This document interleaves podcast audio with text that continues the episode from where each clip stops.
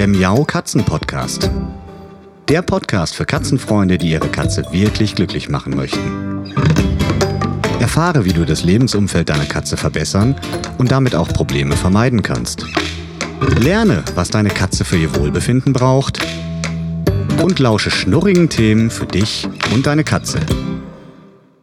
Hallo und herzlich willkommen zu einer neuen Folge Katzen Podcast. In der letzten Folge habe ich ja bereits mit der Tierärztin Yvonne Lambach über die Erkrankung FIP gesprochen.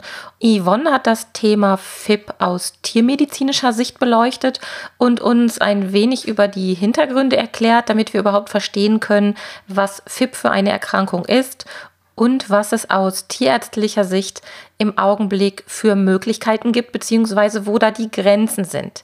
In dieser Folge geht es nochmal um die Erkrankung FIP. Allerdings spreche ich mit einer Katzenhalterin über einen ganz persönlichen Erfahrungsbericht und über eine FIP-Selbsthilfegruppe sozusagen, die sie ins Leben gerufen hat. Denn sie hat es mit ihrer Katze geschafft, FIP zu besiegen. Herzlich willkommen, Katja Weber. Hallo Sabine und danke für die Einladung. Ich bin sehr, sehr glücklich, dich hier zu haben, denn ich hatte es dir die Tage schon kurz erzählt im Vorgespräch. Ich habe als aller, aller, allererste Katzenkrankheit überhaupt im zarten Alter von acht Jahren von FIP gehört. Denn wir hatten eine Pflegekatze, die habe ich natürlich ganz, ganz lieb gehabt im zarten Alter von acht Jahren. Habe mich immer gefreut, wenn die zu Besuch war. Und irgendwann ging es der schlecht. Sie hat einen kugelrunden Bauch bekommen, konnte nicht mehr zur Toilette gehen. Und ich habe dann als Kind so am Rande mitbekommen, ja, die ist krank, die hat FIP. Damals sagte man mir, die hat Bauchwassersucht. Und die ist dann leider auch relativ schnell daran verstorben. Und du hast in diesem Bereich zu diesem Thema ja leider Gottes auch schon Erfahrungen gesammelt. Was ist denn da passiert? Erzähl mal, Katja. Genau, also ein ähm, bisschen was zur Vorgeschichte. Ähm, ich habe vier Katzen. Die sind alle mittlerweile sieben Jahre alt, beziehungsweise eine ist jetzt vier Jahre, wird fünf Jahre dieses Jahr. Und äh, ich hatte nie Probleme. Also meine Katzen waren eigentlich ähm, die ganze Zeit immer gesund und ich habe die grundimmunisieren lassen und ab, ab und zu mal alle zwei, drei Jahre mal impfen lassen, aber jetzt nicht übermäßig viel. Also kurzum, ich hatte mit Katzenkrankheiten eigentlich überhaupt keine Erfahrung. Ich wusste nur das, was eigentlich jeder Katzenbesitzer weiß, ab und zu mal impfen oder eine Wurmkur machen und gut ist. Ne? Mhm. So, und das erste Mal von FIP gehört habe ich eigentlich ähm, Ende 2018, weil ich eine Freundin habe, die Sarah, die ist ähm, auch sehr im Tierschutz engagiert und hat auch viele Tiere zu Hause, Hunde sowie Katzen und Kaninchen und Eichhörnchen und so weiter. Und ähm, ja, und dann haben wir uns ähm, über ihren aktuellen Notfall unterhalten und da ist eine Katze an FIP erkrankt. Da habe ich das erste Mal von FIP gehört. Ähm, und die Katze musste dann leider eingeschläfert werden. Da habe ich dann versucht, noch sie zu unterstützen, ähm, die richtige Klinik zu finden und alles, aber es hatte leider keinen Sinn, weil die Ärzte ja auch gesagt haben, äh, da gibt es keine Heilungsmöglichkeit, FIB ist tödlich und ähm, ja, und die, diese Katze, die hatte auch so Atemprobleme, was natürlich auch ganz schlimm ist, ähm, diese mhm. Form, wenn die dann äh, kurz ähm, vom Erstickungstod sind. Ne? Und deswegen musste die Katze erlöst werden. Da habe ich noch gedacht, hoffentlich passiert mir das nie. Ich wüsste nicht, ja. was ich äh, mache, weil ich habe da auch geheult und es hat mich auch ziemlich mitgenommen. Ne? Ist ja ein Familienmitglied. Und ähm, ja, habe dann auch gedacht, zum Glück waren meine bisher immer gesund und ich hoffe, dass es so bleibt. Ja, und ähm, dann hatte ich eigentlich gute Vorsätze zum Jahreswechsel, habe gedacht, ich mache mal bei zwei von meinen Katzen eine Wurmkur. Ähm, hatte ich schon mal gemacht. Das war eine Tablette, die ich mal unter das Futter gemischt habe. Haben die gut vertragen. Deine Katzen sind auch Freigänger, ne? Die sind äh, Freigänger, aber nur im eigenen Garten. Also der ist eingezäunt, mhm. ne? Das ist gesicherter Freigang. Ähm, ganz einfach, weil ich sonst keine Ruhe hätte. Ne? Also ich könnte nicht viel äh, Freigang haben bei uns. Äh, also ich wohne direkt in, in der Nähe vom Wald und da gibt es auch viele Jäger und äh, es würde ich also äh, mhm. nicht verkraften, wenn ich mir ständig Sorgen machen müsste, wo die sind. Und außerdem fahren da auch ähm, Autos, ne? also ja. auch immer die Gefahr, ne? Ähm, dass die Katzen dann durch einen Autounfall sterben. Und dieses Risiko wollte ich nicht eingehen, gehen. deswegen habe ich mich halt dazu entschlossen, ähm, den Garten schön einzuzäunen und ähm, ja, das lieben die halt auch. Und das reicht denen auch. Die haben da Bäume mhm. zu klettern und so weiter. Naja, und ähm, auf jeden Fall hatte ich dann gute Vorsätze zum Jahreswechsel 2019 und habe gedacht, ich mache bei zwei von meinen Tieren ähm, mal eine Wurmkur bin bei der Tierärztin vorbeigefahren, die hat mir dann so ein Kombinationsmittel äh, mitgegeben, hat gemeint, das ist ganz neu, das würde ja alle Parasiten auf einmal töten. Eigentlich müsste mein Kater ja zuerst untersuchen, aber sie macht jetzt mal eine Ausnahme und gibt es mir so mit. Ähm, ja, und ich habe mich doch gewundert, dass es so teuer war. Das waren dann auch nur zwei Ampullen oder zum Glück habe ich nicht mehr mitgenommen und habe es den anderen auch nicht gegeben. Ähm, aber dazu später. Ne? Das war ein fataler Fehler. Ähm, wusste ich aber auch erst im Nachhinein, äh, weil circa ein, zwei Wochen später hat mein Max, der auch so eine Ampulle in den Nacken bekommen hatte, ähm, ja, ähm, Anzeichen gezeigt von Lethargie und Appetitlosigkeit und er hing einfach richtig in den Seilen. Und äh, ich habe mir das ein paar Tage angeguckt ähm, und habe gedacht, irgendwas stimmt mit dem nicht. Ne? Also der war mhm. ähm, auch nicht mehr aktiv. Also der, der, hing wirklich nur rum und kam auch nicht mal an die Tür, wenn ich nach Hause kam. Und ähm, dann bin ich zum Tierarzt, um den einfach mal zu lassen. Ich habe gedacht, vielleicht hat er ja nur eine Winterdepression, weil er nicht raus kann. Es war stürmisch und es hat geschneit zu dem Zeitpunkt. Und ähm, der Arzt hat dann ähm, zuerst ähm, Röntgenbild machen lassen und hat mich dann ähm, aber zu einer anderen Klinik geschickt am nächsten Tag, weil er ähm, kein Ultraschallgerät hatte und gemeint hat, äh, für großes Blutbild und Ultraschall soll ich in eine nahegelegene Klinik gehen, ne? oder so eine mhm. Privatklinik mhm. war das. Ähm, er hat äh, zu dem Röntgenbild nur gesagt, dass die ähm, Milz äh, ein bisschen verändert aussieht, ähm, hat festgestellt, dass der Max Fieber hatte und das war es eigentlich. Er hat nicht gesagt, ähm, das ist äh, FIP oder sonst irgendwas. Also das kam überhaupt nicht zur Sprache. Er hat nur gemeint, ähm, das müsste man weiter untersuchen. Er könnte jetzt nicht sagen, was er hat, weil die Symptome, die er hatte, ähm, haben auch viele Katzenkrankheiten. Ne? Mhm. Ja. Ähm, ich habe dann Angst bekommen, habe gedacht, hoffentlich hat er keinen Krebs oder keinen Tumor im Bauch, weil wenn ich ihn am Bauch angefasst habe, dann hat er da auch Schmerzen. Ist so ein bisschen weggezuckt. Hast und du denn da schon irgendwie gemerkt, dass der Bauch irgendwie dicker oder fester nee. war als sonst? Ich habe nur gemerkt, wenn ich den Bauch angefasst habe, dass er so zurückzuckt, dass es ihm da weh tut. Mhm. Aber der war noch nicht dick, der Bauch. Ne? Und äh, ich, deswegen dachte ich ja, vielleicht ist da ein Tumor oder irgendwas. Ne? Mhm. Und äh, habe dann wirklich das erste Mal Panik bekommen. Ja, und am nächsten Tag ähm, hatte ich ja den anderen Termin. Ähm, bei dieser Klinik und die haben dann Ultraschallaufnahmen ähm, gemacht und haben auch großes Blutbild anfertigen lassen. Ähm, das Ergebnis davon war, dass ähm, die Organe eigentlich im Grunde genommen okay aussahen auf dem Ultraschallbild. Hat mich dann erleichtert und es hat mich auch erleichtert, dass die gesagt haben, die Organwerte sehen eigentlich in Ordnung aus. Ne? Also da wäre nur ein bisschen Wasser im Bauchraum, was da nicht sein sollte. Also das wäre ungewöhnlich, aber es könnte man nicht untersuchen, weil es zu wenig war. Und mhm. haben dann auch wiederum nur gesagt, ähm, geben Sie ihm was für das Fieber und beobachten Sie ihn weiterhin. Ja, dann äh, war ich wieder zu Hause, wusste genauso viel wie vor dem ersten Arztbesuch. Ich wusste, irgendwas hatte, aber was er hatte, äh, war noch nicht festzustellen und ähm, habe dann natürlich gehofft, dass es vielleicht von alleine wieder weggeht. Ähm, mhm. Es war aber nicht so. Es ging ihm immer schlechter und Tierarzt Nummer drei kam dann zu mir nach Hause und die meinte dann, ähm, dass er ganz blasses Zahnfleisch hätte und das wahrscheinlich ähm, eher im Endstadium von irgendeiner Krankheit sei. Und ich dann wieder, oh je, was ist jetzt los? Ähm, in welchem Zeitraum ist das passiert, diese drei Tierarztbesuche? Also von dem Moment, wo du gesagt hast, ihm ging es nicht so gut und dann ging es rapide abwärts? Es waren in den ersten zwei Wochen diese drei Tierarztbesuche. Ui, ja. Also nachdem er die ersten Anzeichen gezeigt hat, dass ihm nicht gut geht, ne? Mhm. War ich so ein, zweimal beim Tierarzt pro Woche.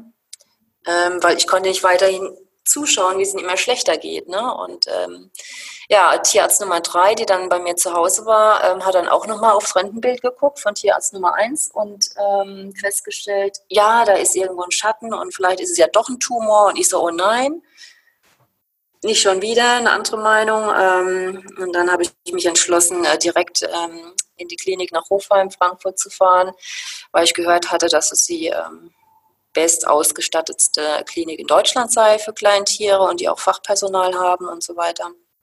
Mhm. Ja, und ähm, da wurde dann ähm, das erste Mal gesagt, ähm, dass er auch FIP haben könnte, weil der Bauch mittlerweile schon richtig dick war. Also der war voller Bauchwasser. Das war dann aber auch für dich wahrscheinlich in dem Moment dann schon sichtbar, oder? Ja, auf jeden Fall. Hm. Also ich habe die Ärztin auch gefragt, ob sie nicht punktieren will, einfach aus dem Bauch Bauchgefühl heraus. Ähm, und sie hatte dann gemeint, also wenn es FIP ist, dann bringt das nichts, weil der Bauch würde ja wieder innerhalb kürzester Zeit volllaufen. Und ähm, wenn es FIP ist, dann stirbt er ja sowieso. Ähm, ja, das war dann die Aussage. Oh Gott. Fand ich ja. dann nicht so toll, ähm, aber gut, zu dem Zeitpunkt wusste ich ja immer noch nichts über die Krankheit. Ne? Das war ja eigentlich mhm.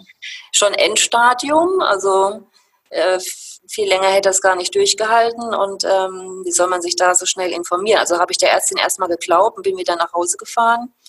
Ähm, es wurden dann auch wiederum äh, Blutbilder ähm, angefertigt ne, und Röntgenaufnahmen und also alles nochmal von A bis Z weil das Blutbild sich ja geändert hatte in den zwei Wochen. Ne? Und da mhm. braucht man ja immer die aktuellen Werte. Ne? Und dann hatte die gesagt, es dauert noch ein, zwei äh, Tage, bis ich die Ergebnisse des äh, PCR-Untersuchungsberichts bekomme. Also das Bauchwasser wurde eingeschickt ins Labor und der Real-Virus-PCR-Test ähm, wurde veranlasst, der ja ziemlich sicher bestätigt, ähm, dass es FIP ist, wenn es FIP ist. Mhm. Ähm, und äh, ja, und die hat mich dann zwei Tage später angerufen und da bin ich fast in Ohnmacht gefallen. Dann hat sie gesagt, ja, ich muss Ihnen leider mitteilen. Ähm, ja, FIP hat sich bestätigt. Ne? Mhm. Und ja, das einzige Mittel, was ich hatte, war eben dieses Metacam gegen das äh, Fieber. Ähm, ich hätte dann noch die Möglichkeit gehabt, Cortison einzusetzen, aber irgendwie ist es dann nicht dazu gekommen. Äh, es ging ihm ja immer schlechter und ähm, der Bauch ist dann so angewachsen, dass es auf die Atemwege gedrückt hat und er dann zwei, drei Tage später beinahe gestorben wäre. Ähm, bin ich dann in letzter Sekunde nachts noch in eine Klinik nach Köln gefahren. Du hast dann gemerkt, dass er keine Luft mehr bekommt oder was ist da genau passiert? Ja, er war ja die ganze Zeit ziemlich matt und hing nur rum und äh, ich habe gesehen, dass er einen Kreislauf schlapp macht, weil er den Kopf so hängen ließ und die Augen sich so mhm. komisch verdreht hatten. Ne? Und habe ich gemerkt, der hat irgendwie einen Schwächeanfall. Und da musste ich irgendwas machen. Und dann bin ich in die Klinik nach äh, Köln gefahren, nachts um zwei. Ähm, und habe die aus dem Dämmerschlaf geweckt dort. Und äh, die Tierärztin meinte dann, dass mein Kater ja aussehen würde, als wenn er schon für den Himmel gemacht ist. So auf die Art, warum mhm. sie die Katze nicht gleich ein? Ne? Ähm, dann habe ich gesagt, ich weiß, was FIP ist. Äh, ich weiß auch, dass es eine tödliche Krankheit ist, aber bitte geben Sie ihm erstmal eine Infusion, ne? damit sein Kreislauf wieder in Schwung kommt. Das war einfach so vom Bauchgefühl heraus, ähm, weil ich gesehen habe, der braucht jetzt irgendwas für den Kreislauf. Ja, und das ähm, hat sie ihm dann gegeben. Und mein Plan war, dass ich am nächsten Morgen zum Arzt meines Vertrauens nach Bonn fahre und ihn dann dort punktieren lasse. Er hat die Nacht dann gut überstanden. Ähm, morgens hat er allerdings schon angefangen zu husten. Da wusste ich, also jetzt ist echt ähm, ja, allerhöchste Eisenbahn. Und ähm, mhm. als ich dann beim Arzt meines Vertrauens war, habe ich gesagt, ähm, Sie brauchen mir auch nicht zu erklären, was FIP ist, weiß Bescheid, bitte punktieren Sie ihn. Und das hat er dann gemacht, ohne Widerstand. Und dann hat er einen halben Liter von dem Bauchwasser punktiert, von dieser gelben Flüssigkeit. Ja, also es war noch viel mehr drin, aber um den Kreislauf zu schonen, wird natürlich ähm, nie alles punktiert. Ne? Das ist auch manchmal ein Fehler. Es gibt immer noch Ärzte, die dann zu viel punktieren, dann stirbt die Katze. Aber wenn das ähm, professionell gut gemacht wird mit der Punktion, dann wird immer nur so viel punktiert, dass es auch den Kreislauf nicht belastet, aber die Organe entlastet. Ne? Mhm. Und ähm, das war eigentlich das Wichtigste, dass die Organe entlastet werden. Und äh, es ging ihm dann tatsächlich schlagartig besser. Als ich dann nach Hause gekommen bin, ähm, hat der Max äh, angefangen, sich zu putzen und hat wieder wie eine normale Katze angefangen zu fressen. Verrückt. Ja, und da wusste ich genau, okay, das war jetzt eine Maßnahme, die war lebensrettend und ähm, das wird Ihnen wahrscheinlich über die nächste Zeit ähm, helfen. Und ähm, klar, mir war ja bewusst, dass dieses Bauchwasser wieder zurückkommt. Das läuft dann wieder voll, ne? Nach zwei, drei Tagen. Und dann muss man nochmal punktieren. Und dass man das nicht ewig machen kann, war mir natürlich auch klar. Aber mhm. für den Moment war das die einzige Möglichkeit, äh, ihm am Leben zu halten. Ne? Was war denn der Moment, wo du dann gedacht hast, okay, der hat noch Lebensmut, ich möchte alle Hebel in Bewegung setzen, ich will eine Lösung dafür finden. Wie ist es denn dazu gekommen? Weil ich glaube, in so einer Situation, so kenne ich das ähm, von, ja, aus eigener Erfahrung und auch ähm, von Katzenhaltern, die ich kenne, man ist ja erstmal wie in so einer Schockstarre und man möchte ja auf gar keinen Fall eine falsche Entscheidung treffen und dass das Tier unnötig leidet. Und ich glaube, viele Menschen hätten an deiner Stelle die Katze, dein, dein Max, direkt einschläfern lassen. Ja, also ich habe nicht an mich gedacht, sondern an die Katze, an meinen Kater. Und ähm, er saß dann teilweise sehr melancholisch am Fenster und hat in den Garten gestarrt, so auf die Art, oh Gott, werde ich das nochmal erleben, im Garten rumzuspringen und so. Und ähm, ich habe dann auch ähm, habe es mit Klaviermusik probiert, äh, ein bisschen seine Seele zu peppeln, sage ich mal. Und es mhm. hat total funktioniert. Ähm, er hat dann seinen Kopf auf das Handy gelegt, woraus die Musik kam. Hätte ich auch nie gedacht, dass diese Frequenzen so einen starken äh, positiven Einfluss haben, aber es war tatsächlich so.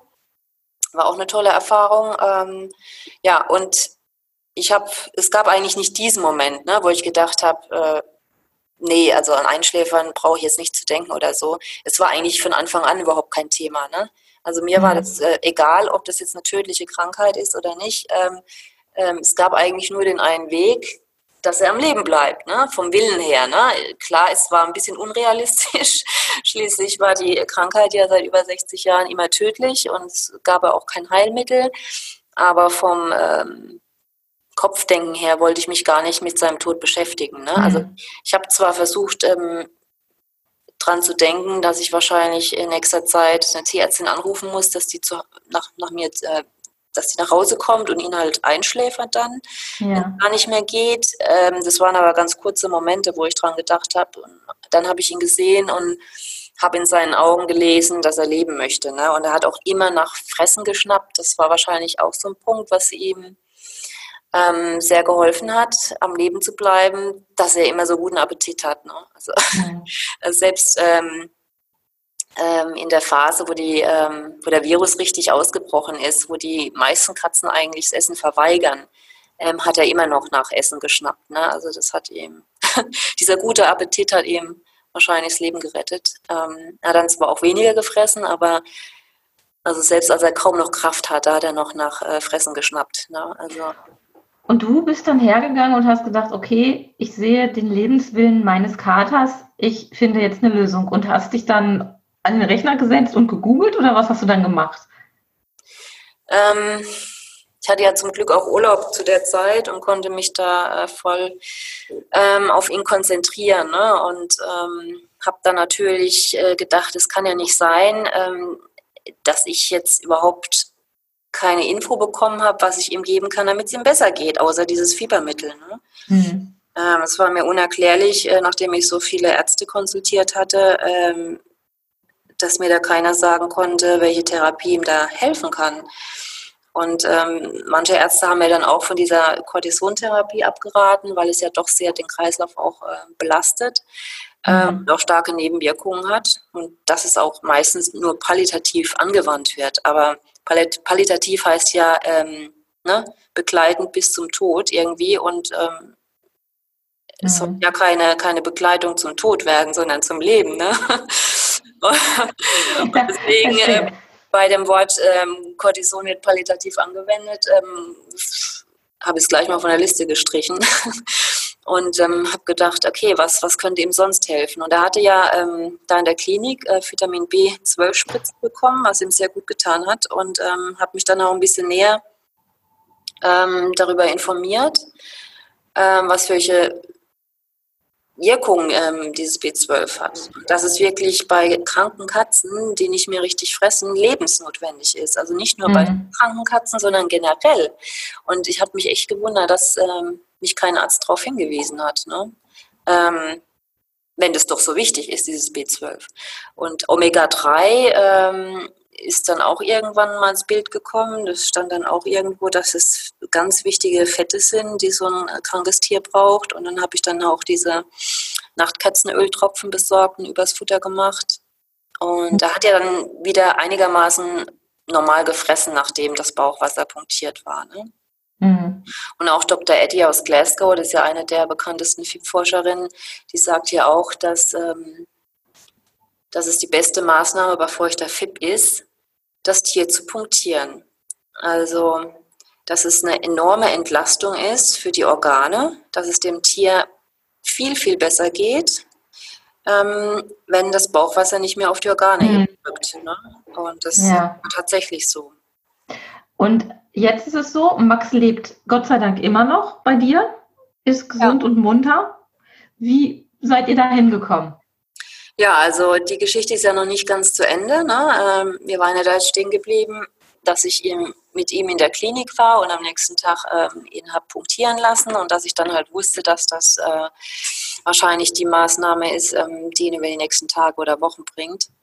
Und dann hatte ich natürlich Zeit gewonnen und habe dann ähm, die Zeit genutzt, mich nochmal intensiver mit der Krankheit auseinanderzusetzen, auch Studien zu FIP zu lesen. Und irgendwann bin ich dann auf eine amerikanische Studie gestoßen, bei der über 20 Laborkatzen mit FIP infiziert worden sind und nach drei Tagen sofort ähm, mit einem Wirkstoff behandelt worden sind und nach zwei Wochen Behandlung alle Katzen überlebt haben. Und ähm, das hat mich dann aufhören lassen. Und ähm, also ich habe mir dann gesagt, wenn es etwas auf dieser Welt gibt, was ihn retten kann, dann muss ich das haben. Mhm. Ähm, das Verstehe war eigentlich so das Ziel, war ja. eigentlich ziemlich unmöglich äh, oder unrealistisch äh, zu sagen, äh, okay, da ist mal eine Studie gemacht worden in Kalifornien, vor ein, zwei Jahren, ähm, wenn es da was gibt, dann ähm, möchte ich das haben. Ne? Aber mhm. es ist natürlich jetzt ähm, nicht so einfach, wie es anhört. Ne? Also solche ja. Studien sind Studien, ähm, die im, in einem Forschungszentrum gemacht werden ne? und ähm, natürlich auch nur für Forschungszwecke verwendet werden dürfen. Ne? Und also selbst äh, Tierärzte hätten das gar nicht bestellen können oder können es nicht bestellen. Und ähm, ich habe dann alle möglichen Leute, die ich ähm, kenne, ähm, ins Boot geholt, habe denen davon erzählt und habe gefragt, ob die jemanden kennen, ähm, der eventuell das besorgen kann und so hin und her ging das dann eine Zeit lang und dann hatte ich auf einmal wieder Hoffnung und dann hatte ich wieder keine Hoffnung, weil es dann immer wieder nur hieß, nee, das äh, Mittel, das gibt es nur für Forschungszwecke. Mhm. Ähm, und ja, und dann habe ich ja wieder ein Tief gehabt und habe gedacht, wenn ich da nicht komme, dann stirbt er.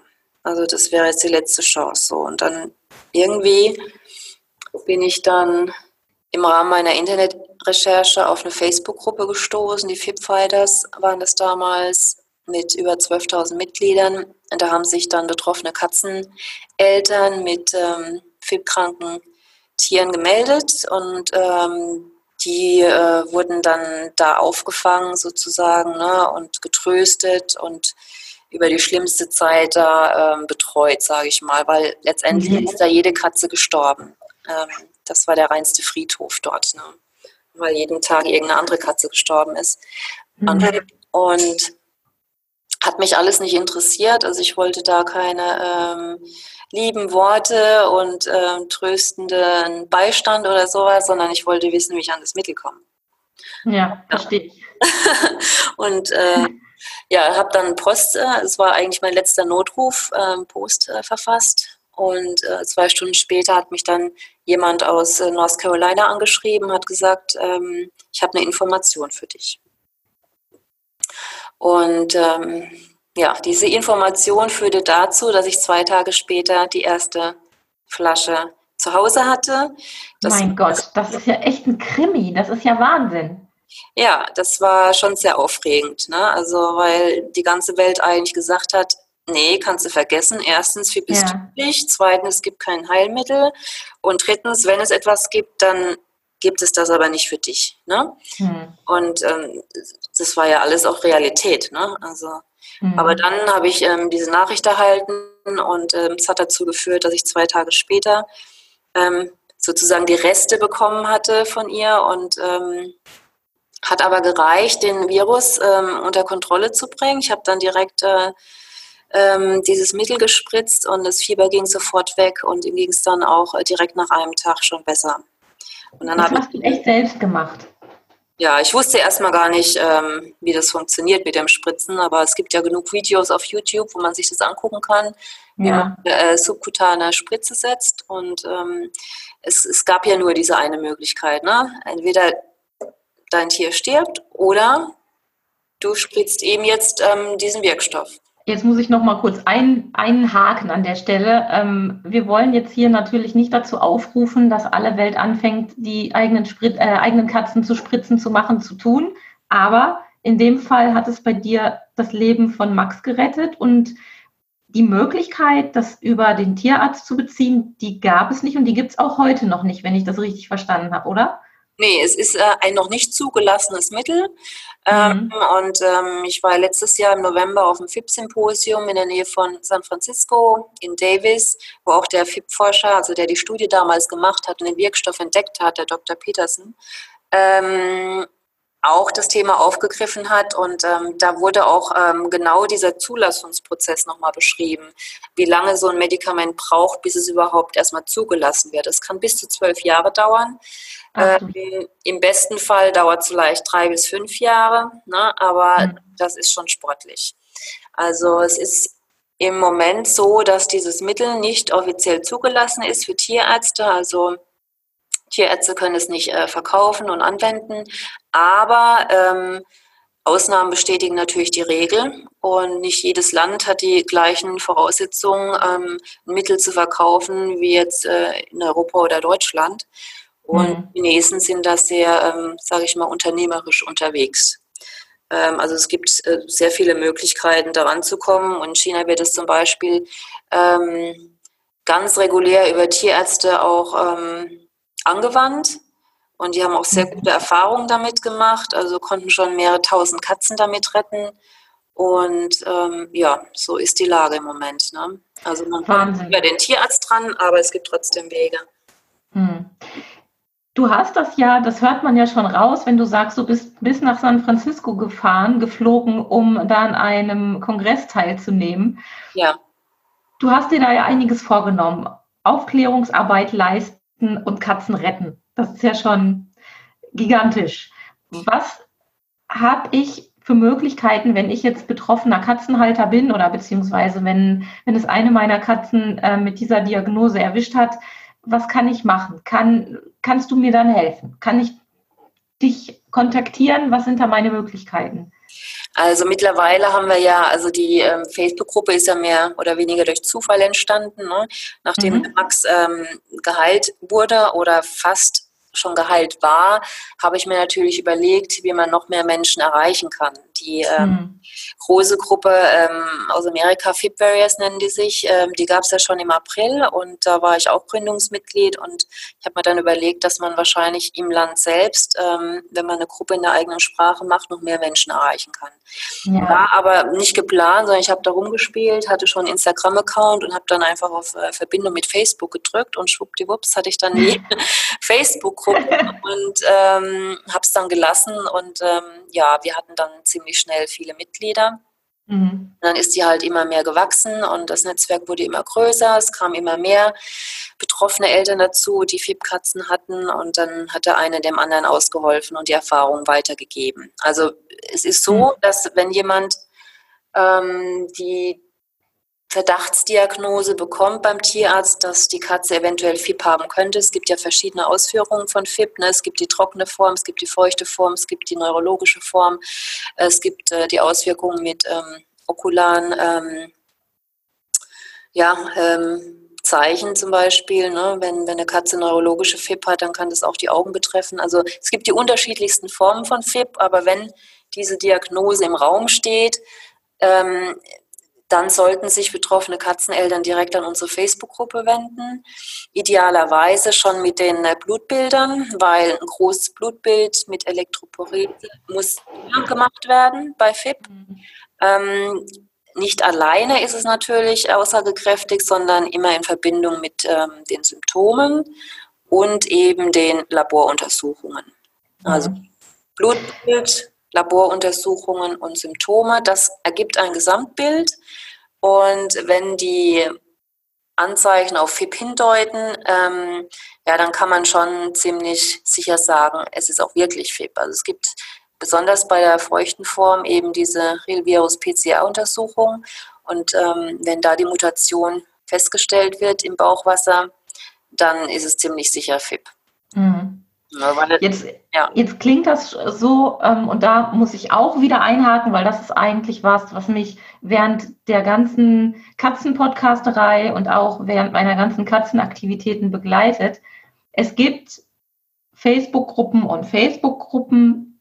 Es gibt welche, da geht es richtig heiß her. Da sind Menschen, die haben von nichts eine Ahnung und stellen sich dahin, geben Ratschläge wie ein Tierarzt. Das ist nicht schön und das ist auch nicht nachahmenswert. Und an solche Menschen oder generell wäre ich immer vorsichtig bei sowas. Aber deshalb möchte ich euch da so ein bisschen differenzieren. Ihr geht da ja ein bisschen anders ran. Ihr ähm, seid weder Ersatz für einen Tierarzt logischerweise, noch äh, könnt ihr ähm, die Hand auflegen und alles wird gut. Aber ihr habt euch richtig als Team aufgestellt und habt jetzt eben Ansprechpartner für verschiedene Bereiche. Und das unterscheidet euch auch jetzt von diesen, ja, ich sage jetzt mal von den klassischen Gruppen, wo ähm, ein Großteil Besserwisser dabei ist, die ähm, da einfach nur aus Lust und Laune ihr manchmal Halbwissen oder Nichtwissen zum Besten geben und verbreiten. Und ihr habt euch richtig professionell eigentlich aufgestellt. Kannst du da ein bisschen drüber erzählen, was ihr für unterschiedliche mh, hm, richtige Fachgebiete sozusagen sogar habt? Ja, also es ist nicht einfach nur ein Haufen ähm, von Laien, wie es oft gerne gesagt wird. Ne? Gerade mhm. ich, ich, hatte vorher mit Facebook ähm, auch nicht viel zu tun. Ne? Ich hatte meinen Account, aber jetzt äh, in, in Katzengruppen war ich nie unterwegs.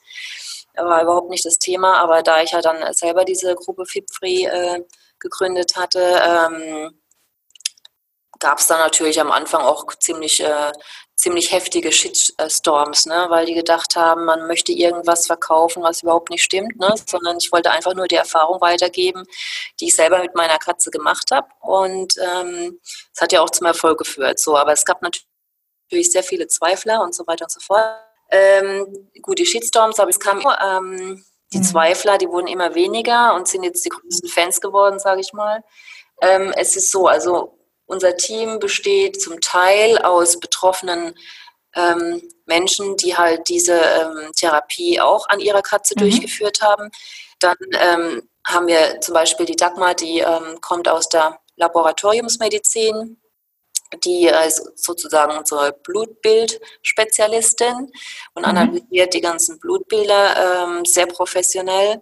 Ähm, also da äh, gehen auch Tierärzte vorher in die Knie und ähm, lernen da sogar mit. Ähm, dann haben wir ähm, auch Menschen, die ähm, hauptberuflich im Bereich der Virologie arbeiten, die also direkt im Labor zum Beispiel ähm, an HIV forschen, ne? ist ja auch ein Virus und äh, mhm. Dann haben wir Tierärzte, die uns auch ähm, Backup geben, also uns auch ähm, bei fachlichen Fragen ähm, zu Rate stehen. Dann ähm, haben wir auch ähm, Kontakt zur ähm, LMU in München. Die mhm. Ähm, Dr. Katrin Hartmann, die habe ich auch bei der, ähm, beim FIP-Symposium letztes Jahr kennengelernt, ist ja auch eine ganz bekannte FIP-Forscherin. Aus Deutschland. Es gibt ja nur eigentlich drei ganz große. Das ist der Dr. Petersen aus Kalifornien, der den Wirkstoff entdeckt hat. Dann die Professor Dr. Katrin Hartmann aus der LMU München. Und dann gibt es noch die Dr. Eddie aus Glasgow, Schottland. Mhm. So, und ähm, ja, und da stehen wir auch in Kontakt.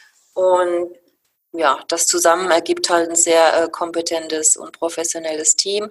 Und äh, es ist nicht so, dass wir sagen, kommt alle her zu uns, wir spielen hier ein bisschen Tierarzt, sondern wir ja. arbeiten direkt mit den Tierärzten auch zusammen. Ne? Also wir schicken die Leute, auch wenn sie zu uns kommen und sagen, ähm, der Tierarzt hat gesagt, es könnte FIP sein, dann schicken wir die wieder zurück zum Tierarzt und sagen, aber du musst erst noch diese und jene Untersuchung machen lassen. Mhm. Und erst wenn die ähm, Diagnosestände ähm, Untersuchungen gemacht worden sind, ähm, dann ähm, können wir dann von äh, Therapieansatz sprechen. Ne? Und es ist immer wichtig, das Gesamtbild zu sehen, zu sehen, wie schwer ist die Katze, welche äh, Krankheitsgeschichte bringt sie mit, welche Form der FIP liegt vor, weil nicht jede Katze, die ein bisschen schwankt, weil sie schwach ist, hat gleich mhm. neurologische Probleme. Ähm, es dann auch zu unterscheiden und da haben wir einen ziemlich scharfen Blick, weil wir jeden Tag mit fünf, sechs, neun Fällen konfrontiert sind. Ne? Also wir machen ja nichts anderes und deswegen gilt auch mein größter Respekt ähm, den ganzen äh, Tierärzten, weil die haben ja nicht nur eine Krankheit zu betreuen. Ne? Also ja. die haben ein ganzes Spektrum voller Krankheiten zu betreuen und nicht nur von einem Tier, also von einer Tierrasse, sondern also von Hund, Katze, Maus, Pferd, was weiß ich noch alles. Ja. Und deswegen können die auch gar nicht dieses tiefe Wissen zu einer Krankheit haben. Hm. Weil viele sagen dann, ach Gott, warum hat mir denn mein äh, Tierarzt es nicht so gesagt und so. Ne? Aber man muss ja immer gucken, ähm, welches Spektrum die auch bedienen. Und es ist was anderes, als wenn ich nur an einer einzigen Krankheit äh, jahrzehntelang forsche oder hm. mich nur jetzt ähm, ähm, mit FitFit gemacht habe zum Beispiel, sondern ja ähm, die haben ja echt ähm, viel mehr Krankheiten. Ne? Ihr seid ja ein perfektes Beispiel dafür, ähm, was die Yvonne Lambach, die Tierärztin, die ich schon sehr oft im Podcast hatte, die mich da auch immer wieder unterstützt, was sie mal angeregt hat. Sie hat mal in einem Interview gesagt, eigentlich muss jeder Katzenhalter auch ein bisschen selbst zum Experten werden für seine Katze, weil wir natürlich am nächsten dran sind und auch Veränderungen als erstes erkennen können weil Katzen ja nun mal auch so individuell sind. Und das habt ihr ähm, auf die Spitze getrieben sozusagen. Also ganz, ganz äh, großes Lob von meiner Seite. Das finde ich echt großartig. Und deshalb war es mir auch nochmal wichtig zu unterscheiden. Ähm, ihr seid nicht so eine, ich sag mal, Crazy Cat Lady Gruppe, die jetzt aus Langeweile Tierarzt spielt, so wie du es gerade gesagt hast, sondern ihr engagiert euch da wirklich ähm, ja sehr, sehr professionell, wie ich finde. Ich kann allerdings auch verstehen, dass manche erstmal irritiert reagiert haben auf die Gruppe. Ich bin auch äh, wie die Jungfrau zum Kinde in diese Gruppe geraten. Mich hat da irgendwer reingesteckt, der es gut mit mir meinte. Und ich habe erst gelesen, habe gedacht, erstmal, mit FIP habe ich nichts zu tun und Gottes Willen will ich auch gar nichts zu tun haben. Ja. Und ähm, bin dann aber trotzdem hängen geblieben als stiller Leser sozusagen und habe dann irgendwann gedacht, na, das ist wohl nicht so was, wie ich ursprünglich dachte, wo jetzt da einfach äh, ein paar Menschen Tierarzt spielen, sondern da geht es um was ganz anderes. Und ich muss sagen, ich bin wirklich ganz, ganz positiv überrascht worden, sonst wärst du jetzt auch nicht im Katzenpodcast zum Interview. Ähm, und ich freue mich sehr, dass ihr das macht und ähm, versuche mit dieser Podcast-Folge das ganze Thema noch ein bisschen weiter zu streuen. Eine Frage, die liegt mir noch so ein bisschen auf der Seele, weil ich habe in den letzten Monaten immer mal wieder mitgelesen und das Thema Kosten stand öfter mal im Mittelpunkt. Dass Katzenhalter gesagt haben, wie soll ich mir das leisten, weil dieser Wirkstoff, wenn man ihn denn über Umwege bekommt, das scheint ja alles nicht ganz so günstig zu sein. Mit was für Kosten muss ich da rechnen? Kann man das überhaupt so sagen? Kannst du sagen, von bis nur für das, für, für den Wirkstoff jetzt, jetzt nicht um die, nicht für die Rahmenbedingungen wie Blutuntersuchung, sondern wirklich rein der Wirkstoff. Kann man das in Worte fassen, in Zahlen fassen? Schwierig. Ne? Also es ist ähm, so, dass wir verkaufen ja nichts. Ne? Wir beraten ja. und ähm, tauschen Erfahrungen aus. Ne? Und unser mhm. Ziel ist eben, Hilfestellung zu geben, denen ähm, unsere Erfahrung weiterzugeben und für den Rest, also Therapie, Wirkstoffbesorgung und so weiter, ist der Besitzer selber für verantwortlich. Ne? Mhm. Also er bekommt die Quellen, die auch sich jeder selber ergoogeln kann. Allerdings mit dem Vorteil, dass wir die Erfahrungswerte Werte auch dazu haben und ja. sagen, da musst du aufpassen, bestell nicht irgendwas äh, irgendwo, sondern damit gab es schon gute Erfahrungen und so weiter und so fort. Ne? Ja, Aber die, jeder Besitzer ist da eigenverantwortlich, ähm, wenn er die Therapie startet und was die Kosten angeht. Ähm, also wir haben wirklich Leute, die von Krankengeld leben. Ja. Ähm, für die ist 50 Euro schon viel und die haben es auch geschafft. Ne? Weil wir haben ja. mittlerweile über 8000 äh, Leute, äh, Mitglieder. Ähm, jeder darf einen Spendenaufruf machen. Muss natürlich auch begründet sein und wir geben auch nicht alles frei. Ne? Aber mhm. wenn man sagt, er ist in einer finanziellen Notlage, in einer Ausbildung, studiert, ähm, er kann sich jetzt ähm, nicht noch 500.000 oder 2.000 Euro leisten, ähm, weil er sowieso schon 2.000 Euro in Untersuchungskosten gesteckt hat. Ja. Aber meistens dauert es ja auch, bis man alle Untersuchungen zusammen hat und da hat man schon mhm. ähm, eine dreistellige Summe weg oder eine vierstellige sogar. Ne? Mhm. Ähm, allein die Untersuchungskosten vom Tierarzt. Ja, und ähm, ja, dann gibt es eben die Möglichkeit, Spenden zu sammeln und wir haben damit sehr gute Erfahrungen gemacht. Ähm, und es ist ja auch nicht so, dass die komplette Therapie, die ja 84 Tage geht, ähm, auf einmal bezahlt wird. Ne? Sondern mhm. die, ähm, es ist so, wenn jemand äh, kommt und bringt die ganzen Befunde mit und äh, wir sehen, okay, also ist ziemlich sicher, dass diese Katze FIP hat, ähm, dann schauen wir, wer in der Nähe wohnt von unserem Netzwerk, der da Starthilfe geben kann. Ne? Und mhm. ähm, dann ist es so, dass die nur alle ein, zwei Wochen sich den Wirkstoff besorgen und auch nur dementsprechend wenig bezahlen. Ne? Also nie alles auf einmal. Und ähm, es motiviert halt unheimlich, äh, wenn man nach der ersten, zweiten, dritten Spritze diese Erfolge schon sieht. Ne? Weil.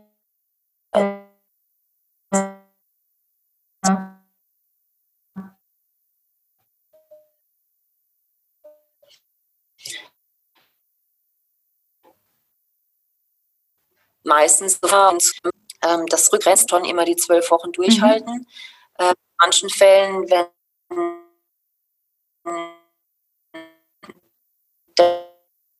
der Virus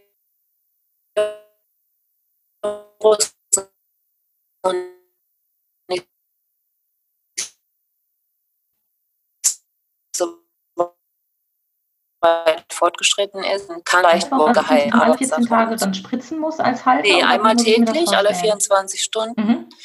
Die Dosis ist davon, und dann die Kosten sind auch davon abhängig, wie schwer die Katze ist, mhm. welche Form der FIPS sie hat. Ähm, bei der feuchten Form werden zum Beispiel 5 Milligramm pro Kilo berechnet und äh, bei der neurologischen fast das Doppelte. Also es ist ein Unterschied, ne, ob die Katze eine neurologische äh, Form der FIP hat oder ob die Katze zwei oder sechs Kilo wiegt. Ne? Mhm. Also eine zwei Kilo Katze ist relativ günstig ähm, und äh, eine Maine Coon äh, mit sechs, sieben Kilo ist dann schon ein bisschen teurer. Mhm, Aber das muss man im individuellen Fall sehen. Es gibt ja auch verschiedene Hersteller, ähm, und ähm, ja, unterschiedliche Kosten halt auch da. Ne? Hm. Ja. Katja, ich bin wahnsinnig beeindruckt und echt, ich, ich kann es noch gar nicht so richtig in Worte fassen. Es ist echt irre, was ihr da macht. Wie kann man euch denn unterstützen? Wie kann man dich unterstützen? Und was kannst du uns für Anlaufstellen nennen? Ich habe ja ähm, die Möglichkeit, in unseren Podcast-Folgen immer auch Informationen in die sogenannten Shownotes reinzuschreiben. Da werde ich deine Facebook-Gruppe verlinken oder eure Facebook-Gruppe verlinken und auch nochmal den Link zu deiner Homepage angeben. Hm, was können wir denn tun? Wie kann man euch unterstützen? Also jeder, der das jetzt gehört hat, ähm, der kann die Botschaft weiter verbreiten. Das ist unser größtes mhm. Anliegen. Das ähm, je mehr Menschen davon erfahren, desto mehr Katzen können gerettet werden. Und darum geht es ja letztendlich. Ne? Ja. Wir wollen, dass keine Katzen mehr aufgrund dieser Krankheit sterben. Jetzt, ähm, wo es klar ist, dass es einen Wirkstoff gibt, der diese Katzen rettet. Ne? Mhm. Und, ähm, das ist unser größtes Anliegen und ähm, viele Tierärzte verweisen ja auch schon an unsere Gruppe. Und äh, die sind natürlich auch froh, dass es eine Alternative Alternative zur Euthanasie gibt. Ne? Und ja. ähm, diese Botschaft zu verbreiten, das ist das äh, Beste, was jeder machen kann. Mhm. Und ähm, wenn er bei uns in der Gruppe ist, kann er sich dann auch die, ähm, die ganzen Fälle selber mal anschauen und ähm, auch gerne spenden und so ja. diejenigen unterstützen, die finanzielle Hilfe brauchen. Also, mhm. Prima. Wichtigste ist halt die Botschaft zu verbreiten, ne? weil ja. wenn man es nicht weiß, dass es Hilfe gibt, dann kann er sie auch nicht nutzen. Ja, verstehe. Also wer es noch nicht weiß, die Podcast-Folgen lassen sich alle teilen, wie ein Blogpost sozusagen. Ihr könnt die über Spotify teilen, ähm, zum Beispiel auf Instagram oder Richtung Instagram. Ihr könnt die Links von meiner Homepage zu dieser Folge ganz einfach auch in die äh, sozialen Medien einkopieren. Und ähm, es muss auch nicht jeder, der die Podcast-Folge hören möchte, eine Podcast-App besitzen oder ein Smartphone besitzen. Man kann alle Podcast-Folgen auch auf www.katzen-podcast.de anhören. Also eben dann auch diese Folge, da braucht man kein, keine spezielle Technik für, da reicht eben auch der ganz normale Browser. vorausgesetzt, ihr habt einen Lautsprecher am Computer, den braucht man natürlich, aber das ist ja heutzutage Standard. Ja, Katja, wenn du keine weiteren Anmerkungen hast, dann ähm, hast du noch welche? Nee, ich denke mal, das Wichtigste wurde gesagt. Ähm, und äh, die, die größte Botschaft oder die wichtigste Botschaft steht ja auch schon bei uns im Titel drin. Ähm, ja. Ähm, dass FIP eben heilbar ist. Ne? Und ja. es ist halt leider noch so, dass ähm, ja im Internet und auch bei vielen Tierärzten diese Botschaft noch nicht angekommen ist. Und äh, mhm. äh, wenn man das mal googelt, ähm, diesen Begriff FIP, dann steht fast auf, auf jeder Seite noch, dass es ähm, keine Heilung gibt, was ja falsch ist. Ne? Mhm. Ne? Seit einem Jahr ähm, wurden schon Tausende von Katzen gerettet. Ne? Mhm. Das müssen wir auch mal sehen. Ne? Und wir arbeiten dran, ähm, dass dieses Mittel auch zugelassen wird. Und ähm, es werden demnächst auch Studien stattfinden von der LMU in München, mhm. ähm, die die ähm, Wirksamkeit der Mittel untersucht von den verschiedenen Herstellern. Und ja, und dann hoffen wir, dass es in drei bis fünf Jahren oder noch schneller ähm, dazu führt, dass auch Tierärzte damit behandeln können. Na, ne? aber ja. bis es soweit ist, müssen die Besitzer sich gegenseitig helfen. Ja. Dafür ist unsere Gruppe da. Bitte? Dafür ist unsere Gruppe ja da.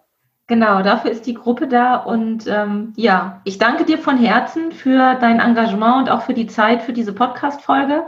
Und dann wollen wir mal schauen, dass wir die frohe Kunde in die Welt schicken. Ja. Vielen lieben Dank und bis bald, Katja. Bis bald. Tschüss. Tschüss. Ja, das war ein hoffnungsfroher Erfahrungsbericht von Katja Weber, die mit ihrer Katze geschafft hat, FIP zu besiegen. Wir können gespannt sein, wie es sich in diesem Bereich weiterentwickeln wird. Denn ähm, Yvonne Lambach hat ja in der letzten Katzen-Podcast-Folge auch schon berichtet, dass es in der Wissenschaft heiß hergeht, wenn es um das Thema FIP geht und dass da geforscht wird, was das Zeug hält. Das heißt, wir können hoffnungsvoll sein, dass es in Zukunft dann vielleicht doch ein zugelassenes Medikament gibt, welches FIP-erkrankte Katzen retten kann. Ich hoffe, ihr konntet alles einigermaßen gut verstehen. Ich habe mitbekommen, dass wir hier und da ein paar technische Schwächen hatten und ein paar Stellen, da hat uns leider der Ton verlassen. Ich hoffe, das ist trotzdem in Ordnung. Falls ihr noch Fragen habt zu den Sachen, die man da vielleicht nicht verstehen konnte, meldet euch einfach gerne, dann stelle ich auch den Kontakt zu Katja nochmal her. Bleibt alle gesund und munter und ja, ich sage bis bald. Tschüss. Das war eine Folge des Miau Katzen Podcasts von Sabine Rutenfranz.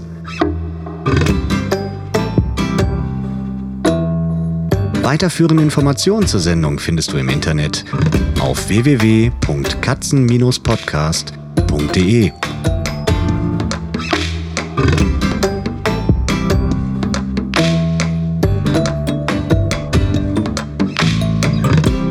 Und jetzt aus die Maus.